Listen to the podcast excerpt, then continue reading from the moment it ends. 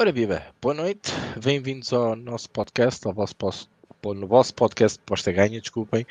Bem-vindos de novo então a mais uma emissão. Uh, hoje não é o espaço entrevista, hoje é o nosso podcast. O tema hoje é: será possível apostar sem estarmos a ver jogos? Uh, eu acho que era uma questão que merecia ter resposta e que já merecia um artigo. Uh, quero já desde já avisar que eu estou a trabalhar já no próximo artigo e também que tem mais ou menos um pouco deste celeuma, destas perguntas que por vezes parece que têm uma resposta óbvia e às vezes não têm. Comigo hoje, para me acompanhar e que está aqui a aproveitar uh, a, a, minha intro uh, para espalhar aqui os links uh, nas, nos nossos telegrams e nas nossas redes sociais, Rodrigo César, que está ali do outro lado do Atlântico, cheio de vacinas, onde vai fabricar vacinas, aquilo está a correr bem. Está a correr bem. está brutal. Oh, e nós vamos nos aguentando num, num, desconfinar muito lento, mas que também que está a correr bem. Uh, por isso, espero que tenham tido um bom fim de semana. Uh, é fim do mês, é a altura de fazermos contas à, à nossa banca, fazermos contas às nossas apostas. Tivemos também uh, um grande roubo ah, na seleção, onde o nosso capitão Cristiano Ronaldo fez questão de meter a braçadeira no chão. Passou-se um bocado da marmita, compreendo. Acho que uh, não, não se percebe como é que não há uma. Para além do VAR, fala-se muito do VAR, mas é pelo menos a tecnologia do gol, uh, da linha de gol. Uh, mas isso pronto, são discussões que podemos ter e que vamos ter de certeza durante este, este, este, este podcast de hoje, uh, onde vamos aproveitar também para falar do tema e também, claro, dos temas que uh, esta semana que passou ou este fim de semana uh, nos leva um bocadinho a esse, a esse mote. Vou passar a palavra para o outro lado do Atlântico para nos cumprimentar. Rodrigo César, boa noite, bem-vindo. Boa noite, Rick. Boa noite para todo mundo que está já vendo a gente. Boa noite também aquelas pessoas que costumam ver depois o, o vídeo, a discussão, né? E mais uma missão, né? Essa é a formação clássica, né, Rick? A formação dos velhos mesmo, né? Estão há 30 anos aqui, né? Eu e você. É, mas é isso, vamos lá, é um debate, um debate que parece simples, mas não é hoje, porque envolve uma discussão bem profunda sobre os propósitos das apostas esportivas. Eu acho que é um, uma discussão que puxa por um pedaço o tema. É mais ou menos o iceberg, né? O título é o topo do iceberg, mas quando a gente vai descendo, é, o iceberg vai crescendo bastante. Eu acho que traz uma discussão bastante ampla sobre nossa atividade um artigo bem legal, assim, para a gente refletir e discutir.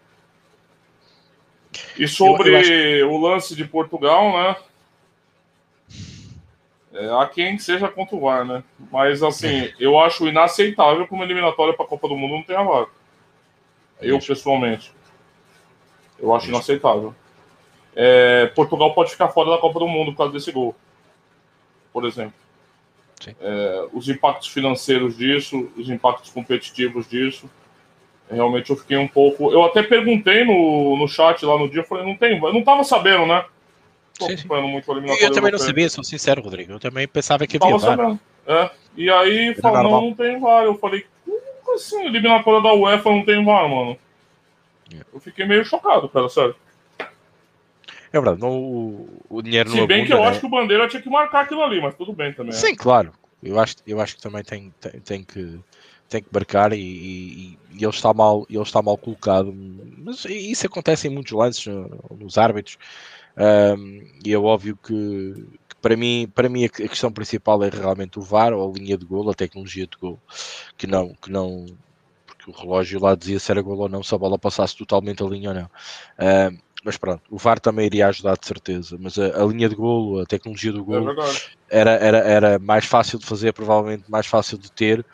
Uh, mas pronto, lá está, são os investimentos, eu não sei até que ponto uh, a UEFA uh, não está, e a própria FIFA também, obviamente, não estão a levar grande moça devido a estas incertezas do, da pandemia e o investimento não permite estar na performance em todas em todos os campos. E depois também o facto uh, dos jogos não serem centrados nos grandes estádios, por exemplo, em Portugal, ou Inglaterra, estamos a jogar em estádios onde nos é permitido, uh, onde a bolha uh, nos deixa jogar à bola isto também condiciona muitos meios uh, para esses fins. Eu, eu, consigo compreender até aqui. É pá, mas a bola que não entra, a bola que entra e não entra, essa é uma discussão de, desde que me conheço, desde que conheço o futebol, que, que discutimos todas as segundas-feiras, não é? O amarelo que não era amarelo, que era vermelho, o vermelho que era devia ser amarelo, o penalti que não era penalti, mas afinal até foi penalti. Uh, isto é aquela discussão de, do futebol que nos obriga uh, a chegar, a chegar à, à discussão da segunda-feira do café e do, e do jornal e das, das gordas do jornal. Epá, agora, desculpem, mas eu tenho que vos dizer isto. Uh, onde é que estava o Ronaldo? Ah, o grande decisor, o grande obreiro da seleção portuguesa. Pá, dois golos do Jota, brutais. Está bem que não correu bem uh, depois uh, os outros dois golos. Pá, mas uma grande equipa, é uma grande equipa. Eu, eu sinceramente, eu, eu vi, eu vi uma, uma parte do jogo, uh, não vi toda, mas fui vendo algumas partes do jogo. mas Epá, por amor de Deus, onde é que está o Ronaldo? Continuamos a teimar na mesma questão. O Ronaldo já não é o que era. É um bom jogador, é certo. Vocês já sabem a minha filosofia do, do Ronaldo, mas um, ele já não é o mesmo jogador. E, e, ou a seleção muda e aproveita ainda o Ronaldo como Ronaldo, ou, ou então ou então temos que mudar mesmo o paradigma, temos que fazer um reset a este chip do Ronaldo, porque isto não vai dar nada. Isto jogar para ele, jogar para ele. O Ronaldo marcou os livros todos, praticamente. O Bruno Fernandes teve, uh, mas no, no, outro jogo, não, teve hipótese de marcar golos, quer dizer, uh, e os livros, sobretudo. É, quer dizer, não se percebe quando há um Bruno Fernandes em, pleno forma no, no, Manchester United, quer dizer, e um Bernardo Silva, e, e, e quiçá também, por acaso estava lesionado, um Rafael Guerreiro, que marca livros como ninguém. Pá, eu acho que isto não devia ser assim. Isto é a minha opinião. Uh, a questão aqui que o Carlos Barra já está a dizer, ok, ele marcou o gol e resolveu o gol. Está bem, mas antes disso, epá, antes disso, eu acho que continuamos a centrar muito o jogo para o Ronaldo e acho que estamos a desvalorizar as nossas peças. Nós temos peças muito boas uh, e acho que devíamos jogar num todo. Devíamos jogar com o Ronaldo, mas num todo, não só para ele. Epá, ele está um bocado ambicioso com aquele número de golos, quer bater o recorde não sei o quê. Epá, tudo bem, eu compreendo ele, e acho que sim, ele é muito ambicioso, por isso é que ele é o que é até hoje. Epá, muito bem, ele selecionava o jogo, remava o jogo, saía de lá em ombros, como costumava dizer. Epá, mas o facto é que eu vejo a seleção condicionada quando ele joga. E quando ele não joga, vimos uma seleção onde conseguimos aproveitar todas as pedras e todas as pedras brilham eu continuo a dizer, às vezes as equipas não são individualidades, são equipas. E, nós já vimos equipas a serem equipas. Vocês lembram-se do Porto? Vocês tinham jogadores que ninguém, ninguém lembrava o nome e, e, e foram campeões uh, da Liga dos Campeões. Epá, e não tiveram, não tinham Ronaldos, nem tinham Futres, nem tinham, não tinham nada. Ok? Epá, não sei, eu acho que a seleção está a passar assim um momento também de ligeira transformação. Ainda há muita aposta no Ronaldo. Eu sei que sim, ele merece esse respeito por tudo o que já fez e por tudo o que nos deu. Mas eu acho que está na altura de aproveitar o Ronaldo, mas não só o Ronaldo. Esta é a minha opinião. Mas pronto, era gol, o Ronaldo sim. O homem é, muito, ele é muito grande, Ricardo. É difícil lidar é, com jogadores é. desse tamanho. Eu não digo tamanho. O bicho, ele é muito grande, cara. É muito. Tem que ser, tem, tem que ter porque você pode se fuder nesse caminho aí, o técnico, sabe? O cara sim, pode sim. tentar fazer uma, uma transição ali, quem se danar é ele, por exemplo. É, é tira o Ronaldo ou o Portugal perde. Você sabe para quem vai fritar a bomba, na, vai sobrar pro cara. Ele é um cara muito grande, é, é, complicado, não é fácil não. E quando a gente analisa o histórico de algumas de seleções, né? Esse tipo de cara é sempre difícil mexer nessa, nesse abelheiro, né, cara? É sempre uhum. complicado. Uh, eu, eu, sinceramente continuo a dizer que. Hum, e está aqui muitos comentários que depois vamos passar a ler. Que, que a, a, seleção é muito rica, uh, nós temos grandes valores uh, e, e, acho que merecíamos jogar mais, mais como equipa e menos como para, para Ronaldo. há aqui opiniões que eu já li que o Cristiano Ronaldo vai ter sido substituído aos, aos 60 e tal minutos. Epá, Uh, muito bem, sim, claro que sim. E, são questões táticas, são questões de, de, física, de mentalidade, que o treinador, lá um treinador, ele tem que decidir e tem que fazer pela vida, né? por isso é que ele ganha o ordenado que ganha. O Rodrigo diz algo muito importante, que é, porra, quem é que tem coragem de tirar o Ronaldo? É quando ele pede, não é? Pois, lá está. O peso é tão grande, o número é tão grande, ele é tão alto, não é?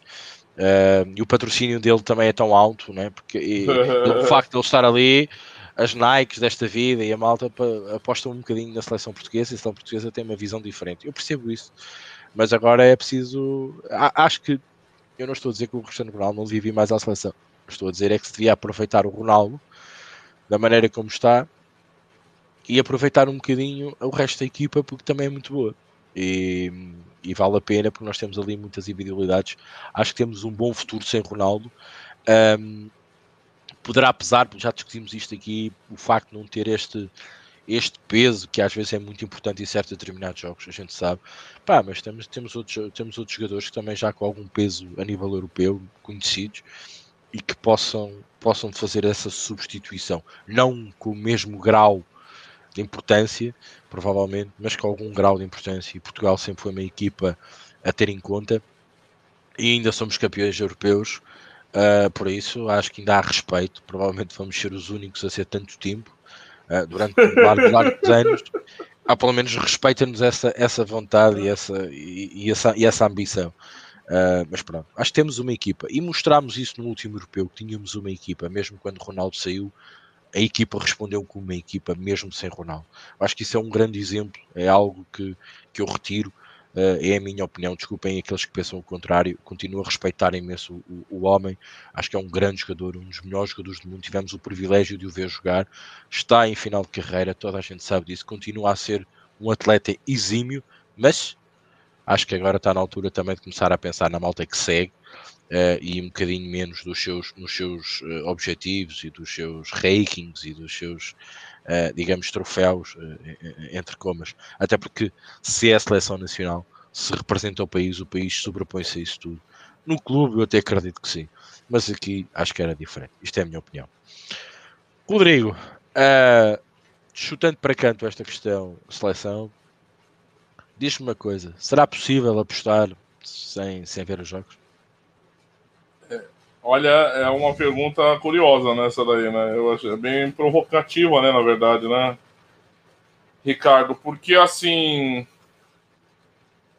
não tem uma resposta fácil, porque assim, a gente sabe que você mencionou no artigo que existe um comportamento disseminado das pessoas de apostar bastante sem é, acompanhar de fato os jogos, né?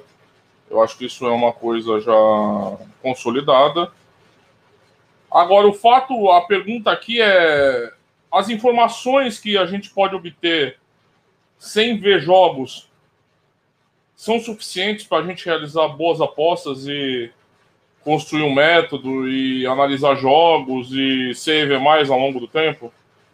Acho que a pergunta, apostar, né, a gente pode. Agora a questão, a gente aposta com valor sem ver jogos ao longo do tempo? Essa já é uma questão mais profunda, eu acho, né? É, eu acho importante, primeira coisa, a gente definir aqui o conceito de não ver jogos, porque, é, pelo que eu entendi ali no artigo, é o fato da gente apostar, assim, de fato, assistir partidas do, de referidas equipes, né?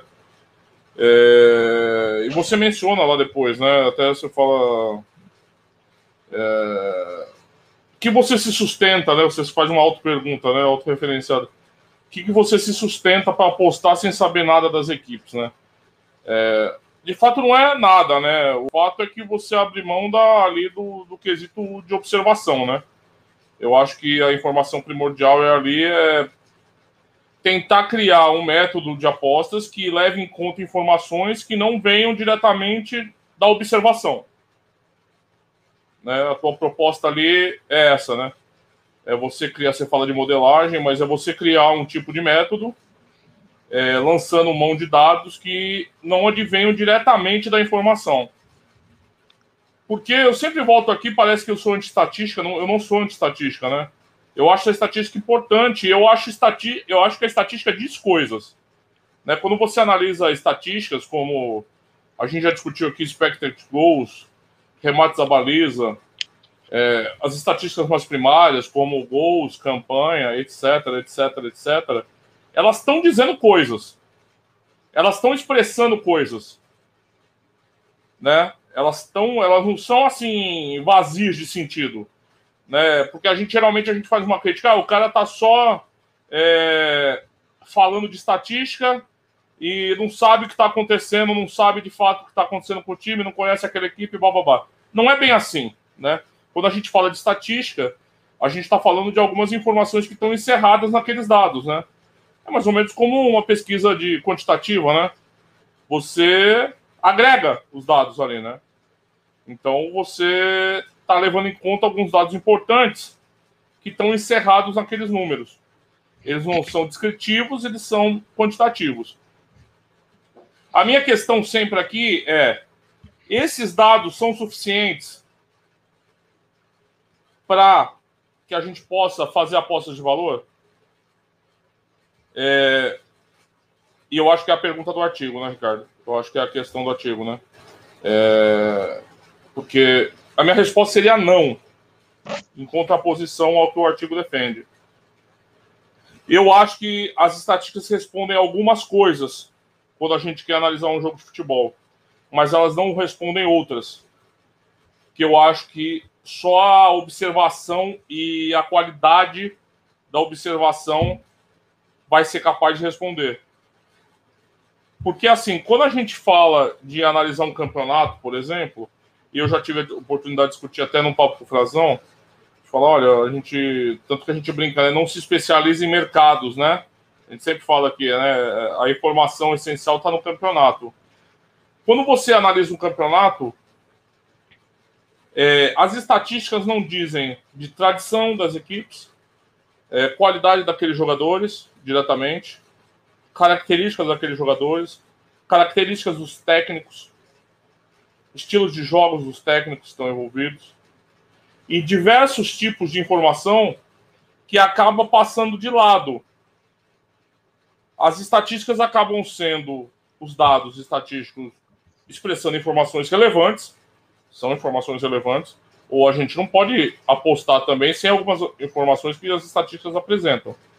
Mas elas não encerram tudo que eu considero essencial na análise de um jogo, por exemplo, para apostar no jogo.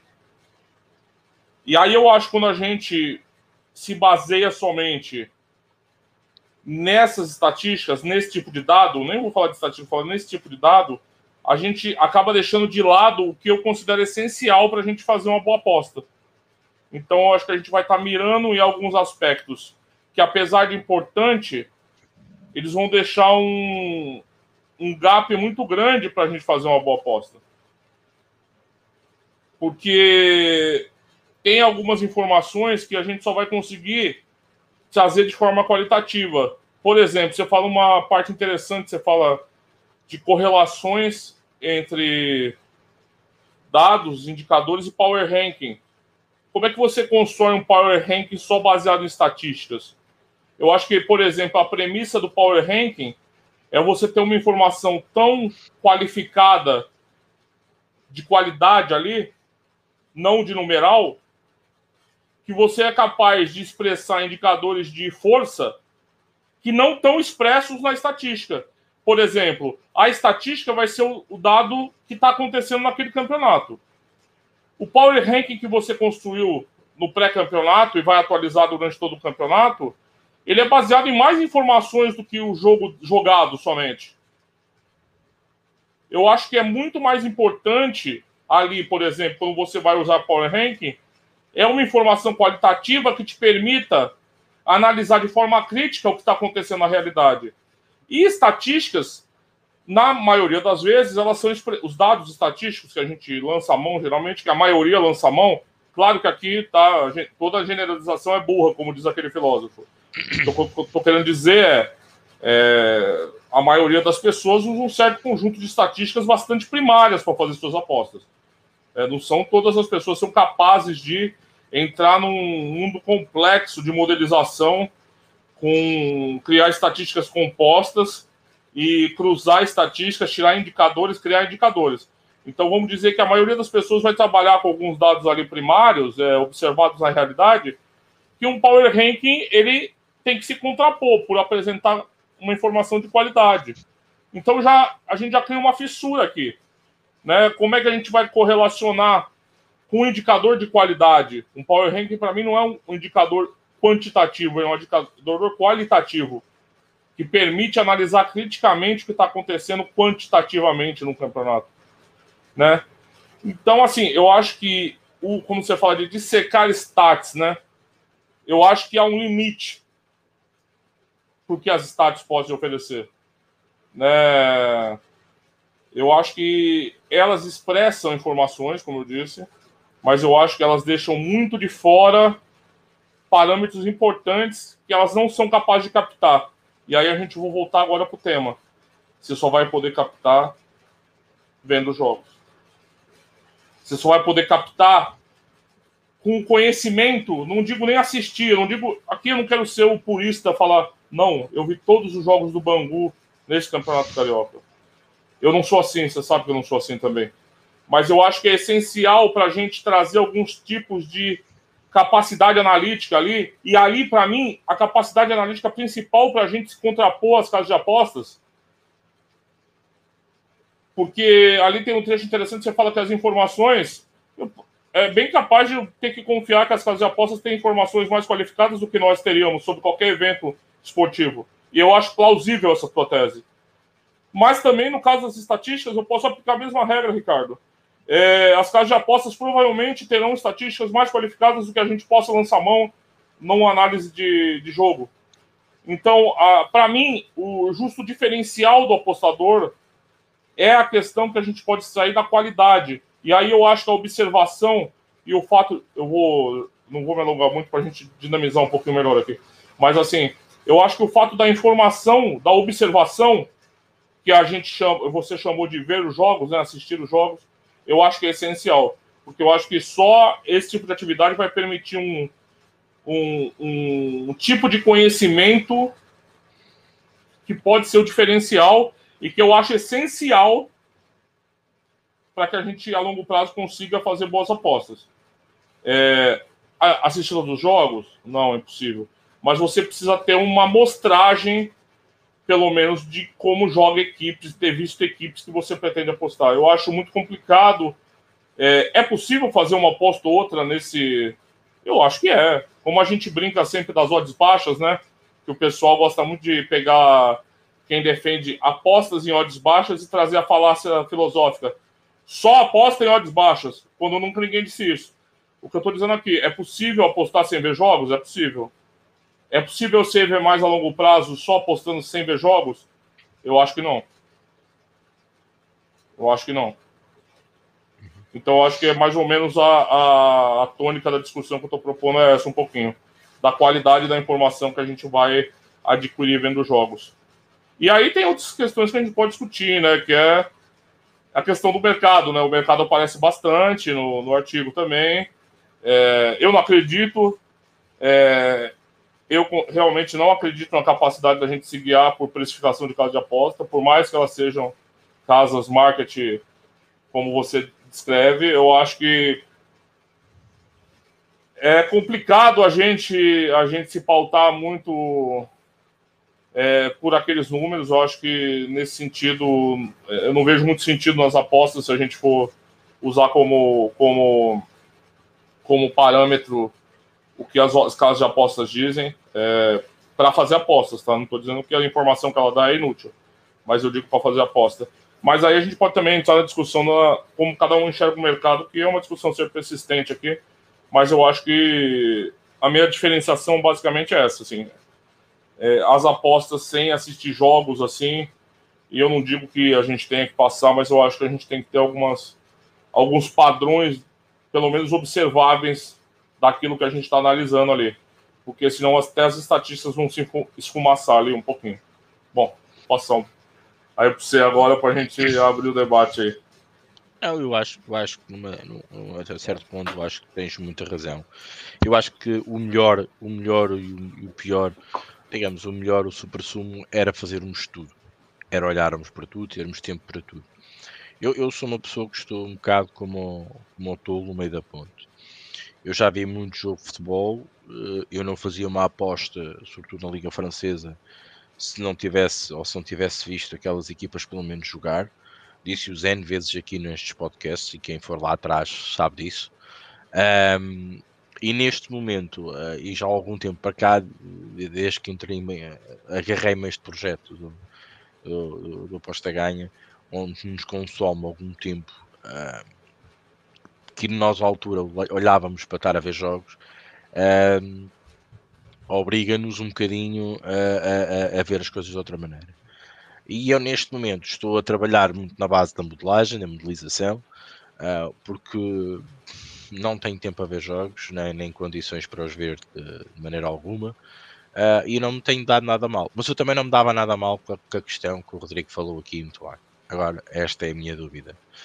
Agora, eu, há uma coisa muito mais importante, e isto para mim diz muito. Eu sinto, eu sinto muito mais confiante hoje a modelar do que uh, quando via jogos. Quando faço uma aposta, eu faço uma aposta uh, mais, sei lá, mais consciente. Uh, agora, também já pensei nisto e, e, e, vou partilhando aqui a minha experiência. Ok, Ricardo, mas tu antigamente, quando começaste a ver jogos e a apostar na Liga Francesa, tinhas dois ou três anos de apostas e agora tens 7, 8, 9 ou 10. Ok, sim, pode ser. É verdade. Já estou com outro arcabouço, já aceito melhor as coisas, já controlo as coisas de outra maneira. De facto, é verdade. É aqui dois, dois, dois pratos um, que eu tenho que eu tenho ainda que lutar um bocadinho nesta ideia. Voltando à, à questão do, da gênese do artigo, eu quis deixar aqui todo o pano estendido em cima da mesa para que todos possam opinar e todos falam das diversas situações que podemos utilizar e aproveitar uh, uh, relativamente a este artigo. Porque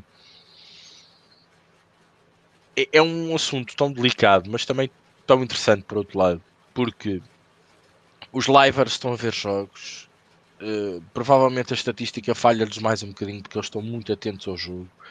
Uh, nós pré-livers, digamos, os punters, uh, gostamos muito mais de olhar da parte que envolve o jogo, o que se passa no balneário, aquela notícia que pode influenciar ali um bocadinho ou diferenciar um bocadinho a probabilidade, encontrar o valor, defender a teoria do valor, estar, digamos, a precificar melhor do que nunca termos uh, a noção de que todos os fatores estão bem contabilizados por nós e nós conseguimos chegar a uma fairline e seguimos e olhando para as casas de apostas, olharmos aqui para um panorama e vimos, ok, há aqui um déficit a um haver e, e, decidimos a nossa aposta perante isso. Há a questão da modelagem que, que, que teve aqui o, o, o Tedim, ou algo do género que, que, que, disse aqui, que eu li aqui de repente, que fala também que é apenas um sistema computacional que nos ajuda a interpretar a estatística e nos dá alguns fatores, ok, fatores para nós podermos decidir. Tudo isto é verdade e tu falei nestes pontos todos porque eu acho que vocês têm que ter a noção de que isto tudo é possível. Eu não, eu não questiono uh, se não olharmos os jogos de futebol, vamos ser a ver no positivo uh, mais tarde. Eu, eu, eu até acredito que seja possível isso acontecer.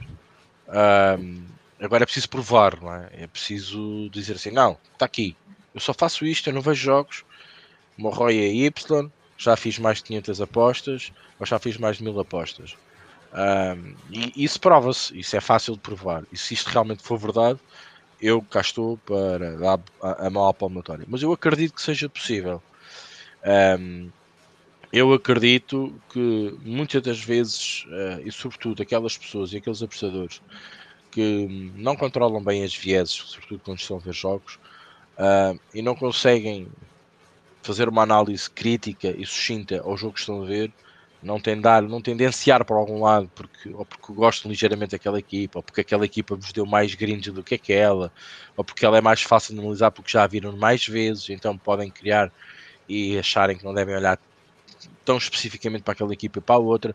Quer dizer, é preciso ter uma capacidade. Eu às vezes falo na brincadeira com os meus, os meus amigos e a malta que, que, vai entrar nas apostas, que pensa que isto é muito fácil, eu disse assim: vocês não têm a mínima noção onde é que se vão meter. Vocês um dia se querem ser bons, vocês ou vão desistir no início, ou vão desistir a meio e no fim vão dizer assim: tanto tempo para nada. Uh, que depois é tudo, não é?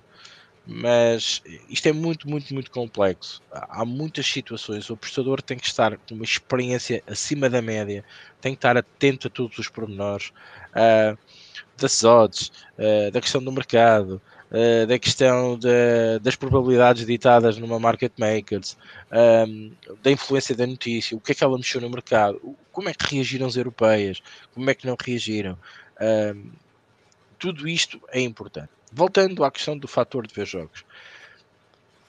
Eu acho que e aqui eu falhei ali um bocadinho no artigo porque não falei na parte pessoal, na parte daquele, daquele apostador que gosta de ver o jogo. Uh, e eu até podia dividi-lo. Eu acho que isto depois dá outro celema para outro artigo. Por isso é que eu não entrei a fundo, até porque seria um artigo mais extenso e por um momento de voz desse desistia a meio de ler. Que é a parte de que quando estamos a olhar para um jogo, há aqueles que gostam de estar a ver o futebol como a aposta a decorrer. Há aqueles que fizeram a aposta, mas estão a ver o jogo porque querem aproveitar e verificarem ou visualizarem aquelas equipas.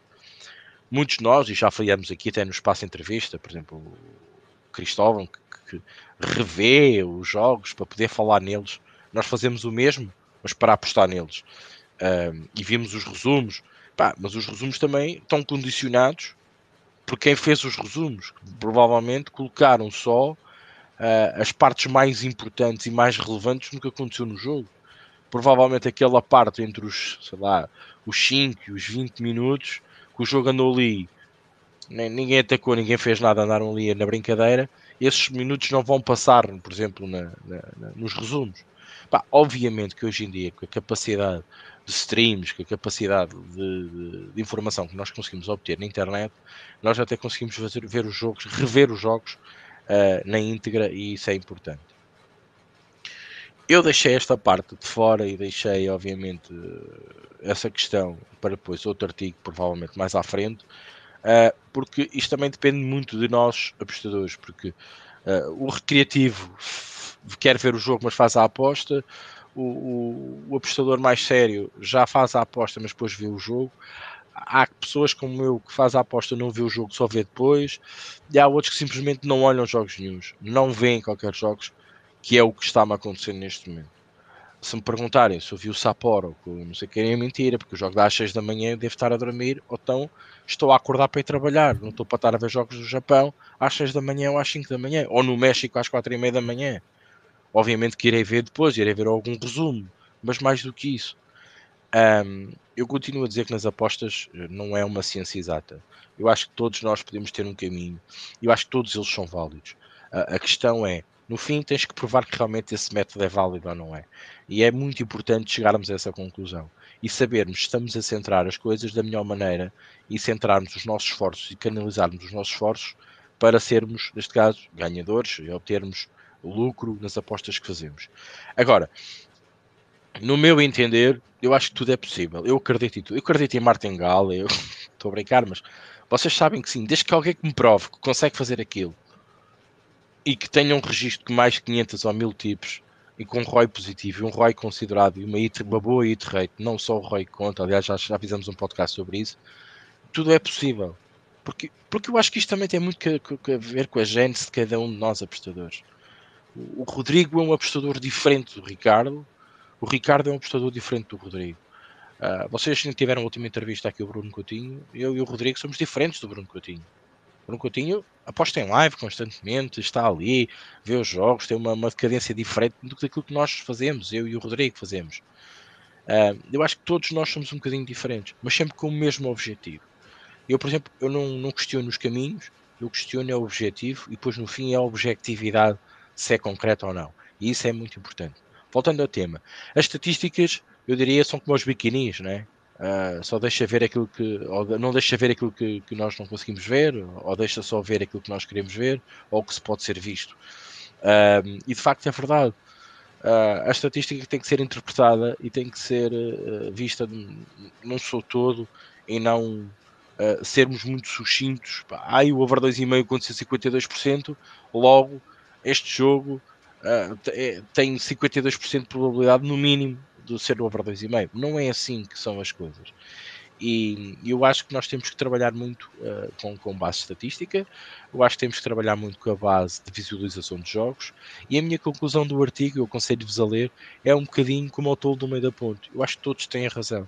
Eu acho que o melhor e o belo era fazermos tudo. Era vermos jogos, éramos olharmos para a estatística, trabalhá-la da melhor maneira, usarmos para nosso favor trabalharmos e percebermos como é que o mercado e as CLVs trabalham, percebermos como é que os market makers olham e veem o jogo, perceberem como é que os odds makers utilizaram aquelas odds e porque é que as utilizaram, e, e, e porque aquelas e não outras. E, e, basicamente eu acho que isto é muito importante termos num seu todo, para além do estudo, para além do conhecimento, para além das notícias, para além da movimentação do mercado, uh, após uma grande notícia, uma notícia que possa mexer uh, numa real probabilidade uh, que, que, possa estar incorreta até à data daquela, daquela notícia, e eu acho que isto é tudo importante. Por isso é que concluí como concluí, mas não descarto todas as outras possibilidades que fui mencionando e fui dizendo aqui também. Rodrigo. É, não, assim, só para. Eu concordo totalmente com você, você sabe que eu penso igualzinho na questão da da praxis. Né? Um apostador se prova na praxis e, e como eu falei aqui, o povo Paul era EV+, o macaco Pelé uhum. também pode ser EV+. Eu não estou baixando... E outra coisa, eu não estou me arrogando aqui, nunca me arrogo ao dono da verdade. Aqui, assim, eu estou falando é, da minha experiência, né, como eu enxergo as apostas. E por isso que eu acho que essa pergunta desse artigo é tão importante, porque não é só sobre ver jogos é sobre o que cada apostador considera essencial para fazer suas apostas. A, per... a pergunta, a pergunta verdadeira é essa. A pergunta verdadeira é o que cada método e cada apostador vai considerar uma informação importante para a tomada de decisão. Né? A, você manifesta essa pergunta na questão de assistir os jogos. E eu não estou falando de assistir jogos inteiros também, não, mas eu acho muito complicado você é, é, a gente apostar em equipes assim que você não tem. Que se você ligar a TV na hora, você não sabe nem a cor do uniforme. Eu acho complicado assim, porque eu acho que algumas informações é, podem estar presentes em estatística, mas eu acho que até para você compreender algumas informações é, quantitativas, né, no caso das estatísticas, nesse caso, eu acho que ela, ela precisa de uma lanterninha é, ali para você saber mais ou menos é, como é que joga aquele principal jogador da equipe. Qual o peso disso? É, como é que joga o time do Mourinho, joga o time do Guardiola? Quando você olha uma tabela, é, o, o Manchester City diz algumas coisas, é claro. O Tottenham diz outras, né? E algumas delas têm a ver com estilos de jogo. Por isso que eu falo, as informações, as, as informações, não estou falando de estatística, informação quantitativa dá, claro, informação, né? É, mas assim, eu acho, eu acho, o, o Fox H rapidamente fala, nem todos temos meios para ver os jogos em live com site de stream. Eu não apostaria nesses jogos. Eu não estou falando que é obrigado a ver jogos. Eu estou falando que eu não consigo apostar em jogos que eu não tenho a mínima noção do que está ali acontecendo. Tenho a mínima noção qualitativa do que é aquilo ali. Se eu não tenho acesso ao stream, se eu não acompanho o campeonato, eu simplesmente aposto com aquele jogo. É tão, tão difícil decidir assim? Vai. Assim, na minha visão, eu, como eu enxergo as apostas, como o Ricardo falou, cada apostador é um mundo. Cada apostador é um mundo. E eu vou te falar, eu acho muito mais difícil quem se propõe a coisas como modelagem que o Ricardo faz, eu acho que existe muito, exige muito mais conhecimento do que o apostador qualitativo. Eu respeito mais a dificuldade. Eu acho muito mais difícil criar um indicador, um parâmetro, correlacionar informações relevantes que você considera relevantes. Estou sendo falso, falsa modéstia, não. Talvez eu seja incapaz disso. Agora, eu acho que alguns, algumas informações só estão presentes não empirismo, ali do empirismo da observação.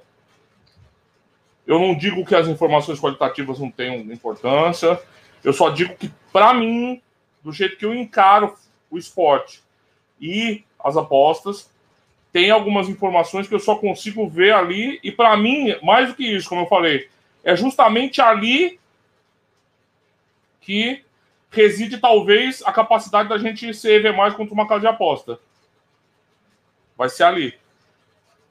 Então é mais ou menos a, a, a, visão que eu tenho, mas de forma nenhuma eu sou excludente, é como o Ricardo disse, né?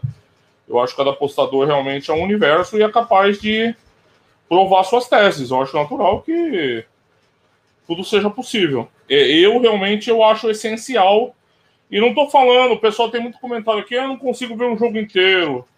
Tô falando disso, mas, por exemplo, cada campeonato tem 30 jogos. É, se você acompanha a Premier League, eu acho que você precisa saber como alguns times jogam, ver eles jogarem alguns jogos, é, ver ao, ao outros momentos. O exemplo, o exemplo da Premier League é um exemplo que estás a dar claríssimo, porque provavelmente será a liga mais televisionada no mundo e um dos dados estatísticos estão ao rubro nessa liga, onde toda a informação está, está, está ao virar da esquina. Uh, vocês têm uh, várias operadoras a transmitir a, a, Premier League, vários sites de stream a pagar, outros sabem-se lá como. Um, vocês têm estatística em todo lado. Quer dizer, a Premier League é um exemplo disso. É um exemplo para se trabalhar da melhor maneira. Mas para mim, mas para mim poderá ser a liga mais difícil de trabalhar porque todos nós andamos à procura do erro ali. Reparem como é que o mercado não será. Já o mercado é muito profundo, né? Provavelmente também a liquidez numa Premier League é brutal, é brutalíssimo. É óbvio que quando se vocês forem uns bons apostadores e com stakes grandes, apostar na Premier League é mel, não é? Mas a questão que me leva a pensar é se há tanta informação, se a informação se rebate nos odds makers, no mercado, no tardio da notícia que eles já sabem e a gente não sabe. Uma vez, uma vez só para vocês terem noção, uma vez estive a discutir com, com, com um punter e, eu dizia assim: epá, olha, saiu esta notícia assim assim sobre esta equipa, a odd está a 1,82 uh, e isto vai baixar para 1,60 mais ou menos, 1,62. Vou dar uma hipótese, vou dar aqui números ao calha. E, e esse punter disse-me assim: Ó oh, Ricardo, e será que o oddsmaker já não sabia disso? E será que essa odd já não devia estar aí? E eu fiquei a pensar naquilo. Claro, obviamente achei aquilo ridículo. Porra, a notícia tinha acabado de sair. Um, e achei aquilo ridículo. Depois, uns tempos mais tarde, e eu até partilhei aqui com muita gente do Aposta Ganha no Telegram, a questão do, do teste positivo do, do Pizzi, do Benfica, onde os asiáticos não sabiam, os market makers não sabiam e, e aguardaram a odd até 5 a 10 minutos antes de se tornar público. E isto fez-me pensar, eu às vezes penso assim, mas será que realmente as casas não sabem mesmo mais do que nós? Eu, eu parto sempre deste princípio. É pá, porque eu, informação, toda a gente faz informação como? Vai ao Twitter, vai aos sites, vai ler os sites dos clubes. Estamos sempre dependentes e estamos tão longe, tão longe do seio da Não, equipa. e essa informação aí que já vazou ali, ó, já tá ah, vazada. Até sim. chegar na nossa ponta já. Já, como é óbvio. E, e, e será que os scouts, os informadores das casas de apostas, que têm pessoas que estão perto das equipas, já não sabiam disso e a odd já não está refletida nesse problema, no pseudo problema que sai agora. A única coisa que acontece é que vamos comer ainda mais aquilo que realmente já não pode ter valor. Epá, isto às vezes faz-me pensar. Faz-me pensar, e agora brincadeiras à parte, faz-me perder vontade de apostar. Porque eu às vezes pergunto-me como é que nós temos a capacidade de lutar contra um, estes grandes gurus das apostas, que são as casas de apostas que estão doidinhos para nós cometermos erros. E eu acho que nós temos que mudar o chip e começar a pensar um bocadinho de maneira diferente. E esse punter que me disse isto fez-me pensar as coisas de outra maneira. E provavelmente, se nós olharmos um bocadinho mais uh, a, a, ao, a, ao, mercado, uh, não ao mercado, não estou a falar do mercado a oscilar, ao, ao mercado, e quando digo mercado, falar do ISM, perguntar ao Rodrigo o que é que ele vai, o que é que ele acha.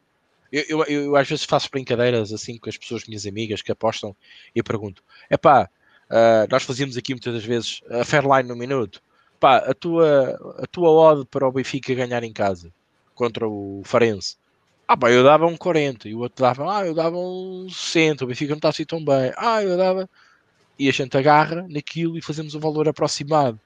E vou ver as casas de apostas e ah, caramba, pá, isto bate, bate um bocado certo, isto não foge muito à realidade independentemente de haver aqui opiniões, uns acreditam mais que o Benfica, e outros porque gostam do Benfica e acham que ele então mete uma odd baixa porque ele vai ganhar, é, nós chegamos aqui a um consenso, e esse consenso muitas das vezes é refletido nas casas de apostas.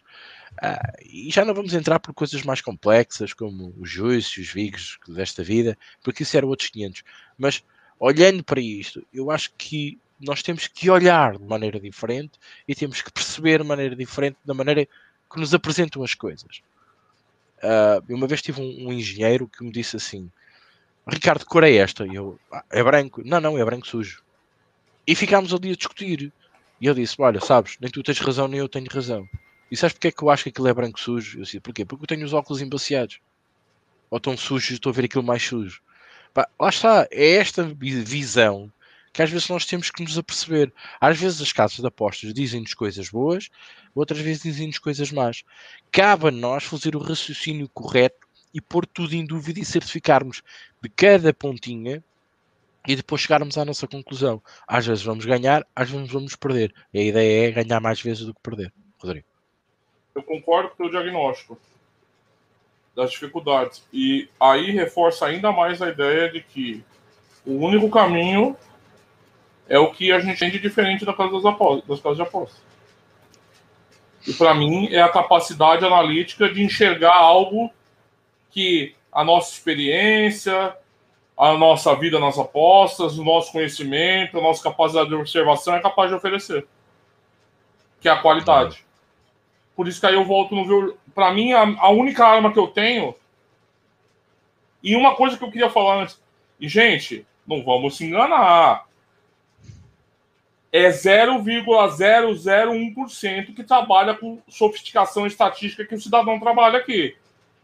99,999 é apostador de tabela. Desculpa. As estatísticas que a maioria usa, Ricardo, é olhar a tabela.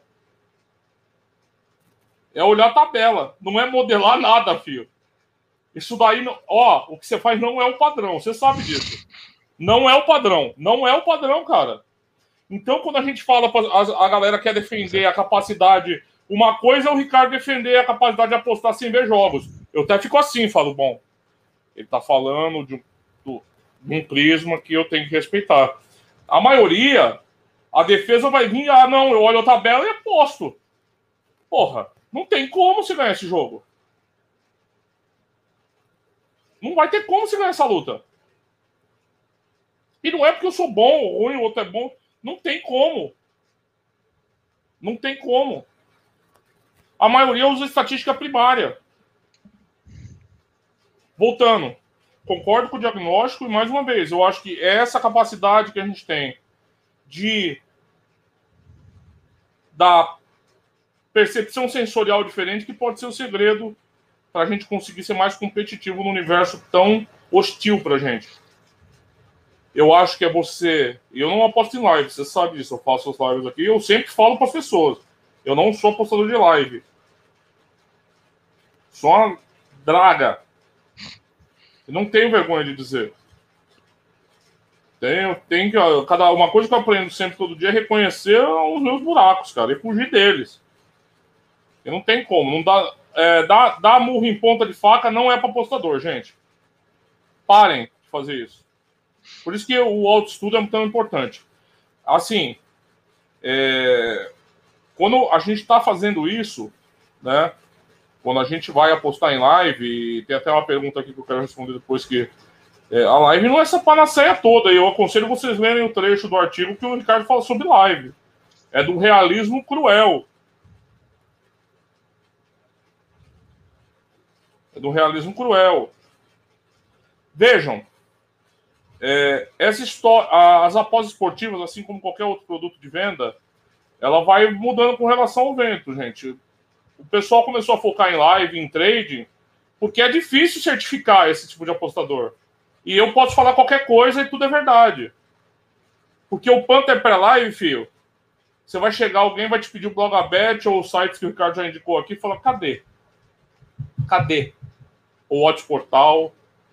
Fala onde tá se você oferece um produto.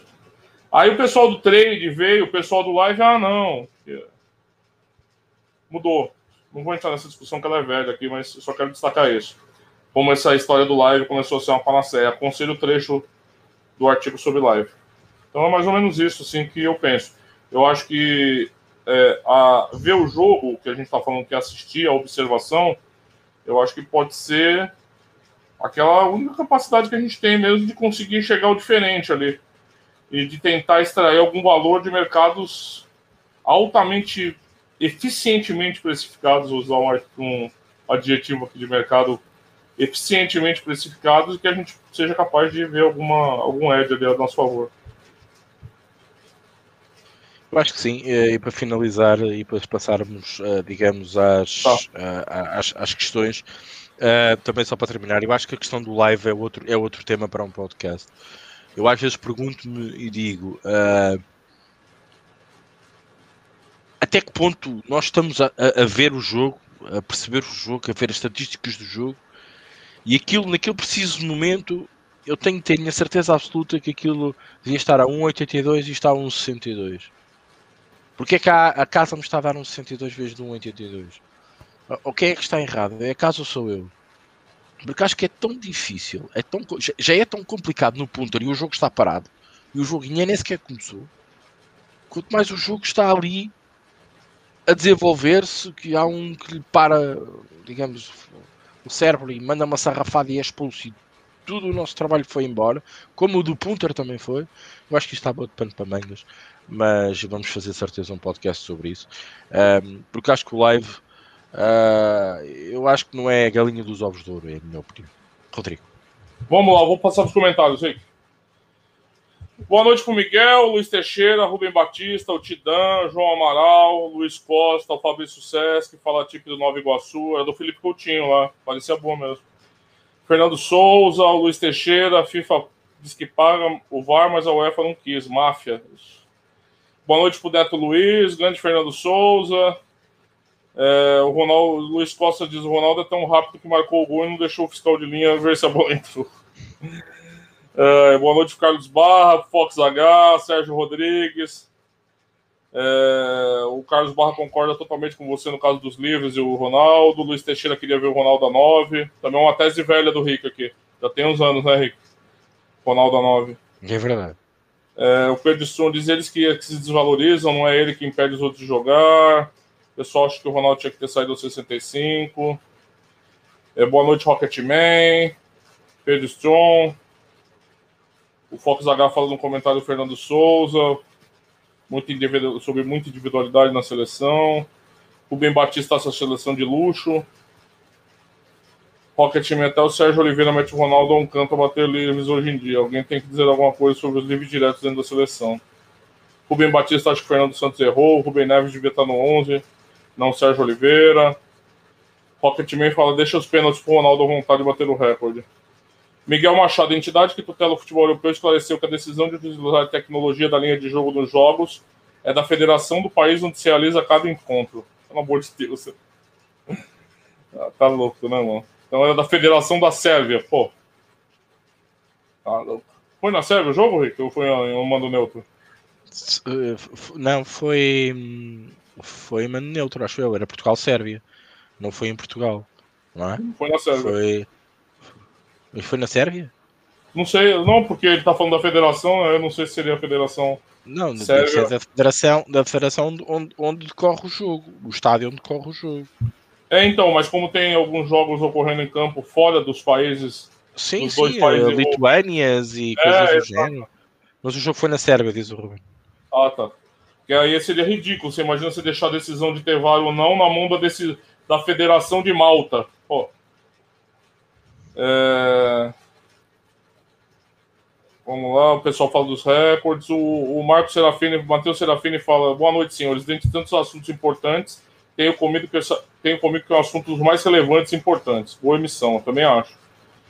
É, o Rubem Batista, uma pergunta: acham possível apostar e ser consistente sem saber quem vai jogar? Sem ver a história das equipes, etc? Eu acho que não. Rick? Eu, se me provarem o contrário, eu acho que sim. Ah, é preciso é provar. Não, eu estou falando conceitualmente também. Conceitualmente eu acredito Sim, eu, eu, eu, eu, posso, eu posso vos dizer, eu neste momento, chamem-me, chame, eu já tenho a alcunha del louco, né? Mas eu neste momento, algumas apostas que eu faço, eu não conheço as equipas da Austrália. Eu não preciso saber quem joga. Eu preciso é saber o que é que está ali a fugir daquilo que é a realidade. Mas aí, para este... você saber o que é a realidade, você não precisa saber está envolvido? Claro, mas, eu, mas quando a informação chega, já está, já está maturada. Eu, eu já tenho essa informação. A informação já está ali. Eu só preciso saber o que é que está certo e o que é que está errado. A, a, a, a matéria-prima, a lesão do A, a lesão do B, a lesão do C. Eu vou-vos dar aqui um exemplo. Vamos imaginar um jogo Benfica Juventus. O Ronaldo não joga. Quanto é que não estará uma odd logo com ou sem Ronaldo? Por exemplo. Já está refletida, certamente. Mas o Ronaldo joga agora. Já está refletida, certamente. É aqui que eu trabalho. É nesta, nesta, nestes, nestes meandros que eu trabalho. Mas eu, eu concordo. É preciso provar, ok? E eu também não vos consigo provar isso. Não, mas a gente está discutindo ideias aqui. Não, também claro, não, eu, eu, eu gosto da ideia. eu gosto da ideia. Debatendo ideias, né? Eu vou selecionar algumas perguntas assim, para a gente ficar dentro do estrito e depois eu, a gente combina de responder todas as perguntas de outra emissão. É, o, o Titã diz: modelizar seria uma forma de precificação automatizada usando apenas um sistema computacional que reúne elementos e análise e assim chega a ser Fairline? Vou passar para o Rick, porque a especialidade na modelização. O, ele está perguntando, quando você fala em modelizar, você está falando do quê? Sim, basicamente, basicamente é aquilo que o Tidem estava a dizer. Aliás, há bocado na minha intervenção, eh, eu, eu, eu até falei no nome dele. Um, basicamente, tu chegas, tu chegas a ver uma Tu basicamente estás a fazer o trabalho de, de uma casa de apostas. Estás a precificar, para a palavra mais corriqueira e mais, mais, mais fácil de entender, tu estás a precificar várias linhas, uh, várias situações e a projetar várias e determinadas situações. Obviamente, recorrendo à estatística, decorrendo aos teus fatores de correlação, uh, correndo muitas vezes a, a, a, sistemas de software e computadorizados, Excel desta vida que tu queres chamar. Um, agora, uh, quando tu precificas, e vocês estão habituados e já estão fartos de ouvir a dizerem, ah, e a minha tabela de precificação. As tabelas de precificação são muito básicas e mesmo assim já se demora muito tempo a preencher. Uh, há vários exemplos no mercado. Agora, uma modelização uh, é algo muito mais complexo, com muito mais dados, com muito mais informação que precisas trabalhar. E isso sim não consegues fazer à mão. Tu tens que fazer um programa que te faça para ti. Acho que consegui explicar. O Pedro Serra ele acha que ver um jogo acrescenta ferramentas, mas ele não acha indispensável. É, o Sérgio Rodrigues gosta de ver um resumo alargado dos jogos, das ligas. O ideal seria ver os jogos, mas não é tempo. Mas você pode combinar, né? Você vê um dia você vê resumo, um dia você vê um jogo, algum jogo que vai passar, né? Pedro Serra continua. Um observador inexperiente tem a tendência a ver no jogo aquilo que ele quer que aconteça, mais do que o que realmente está acontecendo. Mas você vai me desculpar. Mas e as estatísticas? As estatísticas vão oferecer muito mais problema para um cara inexperiente do que a realidade. Como assim, meia dúzia de estatística tirada de lugar nenhum vai ser melhor para alguém inexperiente do que ver o jogo? Calma lá. É, não é por aí, eu acho. É, o pessoal fala muito do tempo, Fernando Souza, o Neto Luiz ele trabalha com tênis, e no caso específico desse esporte, me arrisco a afirmar que é inviável trabalhar com escolas nesse esporte. No tênis, alguns players quebram uma raquete é meio red, outros quebram, remanescem, renascem com jogos perdidos. Pois é. E também ver como está acontecendo o jogo, né? O Rubem Batista vê o jogo, mas não é obrigatório no caso dele. Ele acha que só para trailer é obrigatório, dependendo da estratégia. Matheus Leles está cada vez mais valor no pré-live. Aí é aquele que eu tinha, era comentário dele sobre. Conselho você ler o artigo do o trecho do Ricardo. Eu não acho que o live seja a solução mais do que era antes. Para mim, quem gosta e vai bem em live, legal, vai bem em live. Eu não acho que ah, tá ruim o pré-live. Você pode fazer um experimento, como o Rick fala. Aqui a gente está na, na, área da experimentação de prova. Mas não, não pense que ir para o live vai ser solução para alguma coisa. Não vai. o Rui Dias fala, todos a pensar em biquínis ao fim de 35 minutos. É, nem temos meios, eu já respondi o Fox H. Pederson tem muita dificuldade de não saber do que se passa no jogo. Fala, gente, só um, um, Vocês estão criando um fantasma aqui. Eu não falei que vocês têm que ver todos os jogos de todos os times. Eu falei que tem que ver jogos. Eu não disse todos os jogos de todos os times. para mim é necessário você ter uma informação que vem da observação. Nem que seja você veja dois jogos por mês daquele time que você aposta, você veja melhores momentos nos outros dias. Porque realmente eu concordo com vocês com a limitação de tempo. Se a gente for ver todos os jogos, né, Ricardo? Não vai dar o dia. Claro. Vai dar o dia. Vai dar o dia. Claro que a gente precisa de atalhos. Não estou negando isso. É, cumprimento quem diz que ver o jogo engana mais. Aí é aquela questão: engana quem engana quanto, né? O Fernando Souza está vendo Liga Feminina. Olha só, hein? É, as, o José Dourado. Fernando, eu acompanho a Liga Feminina e creio que dá boas possibilidades de apostas. Christopher Tavares. O trade é possível ganhar dinheiro olhando apenas o mercado e aproveitar as variâncias. Eu tenho dúvidas quanto a isso, mas ok. Observar o mercado inclui o match odds, correct score, under over, dá trabalho, é claro. Zé Dourado. Os books já não cometem tanto erros como antes nessa liga, na Liga Feminina, ele está falando. Pedro Fernandes. Rodrigo, não está competindo com a Tasa, mas sim com o mercado. É a objetividade do mercado que a gente sempre discorda aqui, né, Pedro? Será que esses fatores subjetivos já não estão inseridos no mercado por outros apostadores qualitativos? Você está vendo uma lógica mercadológica no agregado do mercado como se fosse uma entidade. Eu não concordo com essa visão. Sinceramente, eu não vejo essa, essa consistência, essa eficiência do mercado. Eu, a gente discorda nesse ponto. O Pedro, aí o, o Rui Dias fala da, da questão do mercado português. Bom, acho que, pessoal, é, teve um debate aqui do Rui Dias com o Pedro, mas eu prometo depois que a gente selecionar e poder responder essas perguntas numa próxima emissão de forma. Eu, eu, eu acho, que vamos, eu acho que vamos obrigatoriamente falar nisso se trouxermos o assunto do live para, para, para, para o podcast. Acho que isto vai se falar obrigatoriamente, na minha opinião. Eu acho que sim.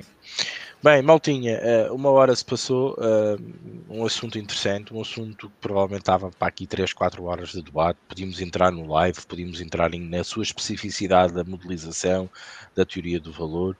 Um, eu acho que, como costuma dizer aquela lenga-lenga, toda a gente ralha, mas ninguém tem razão. Uh, e o facto é isso, é verdade. Eu, eu, não estou a defender a minha dama, o Rodrigo não está a defender a dama de nada.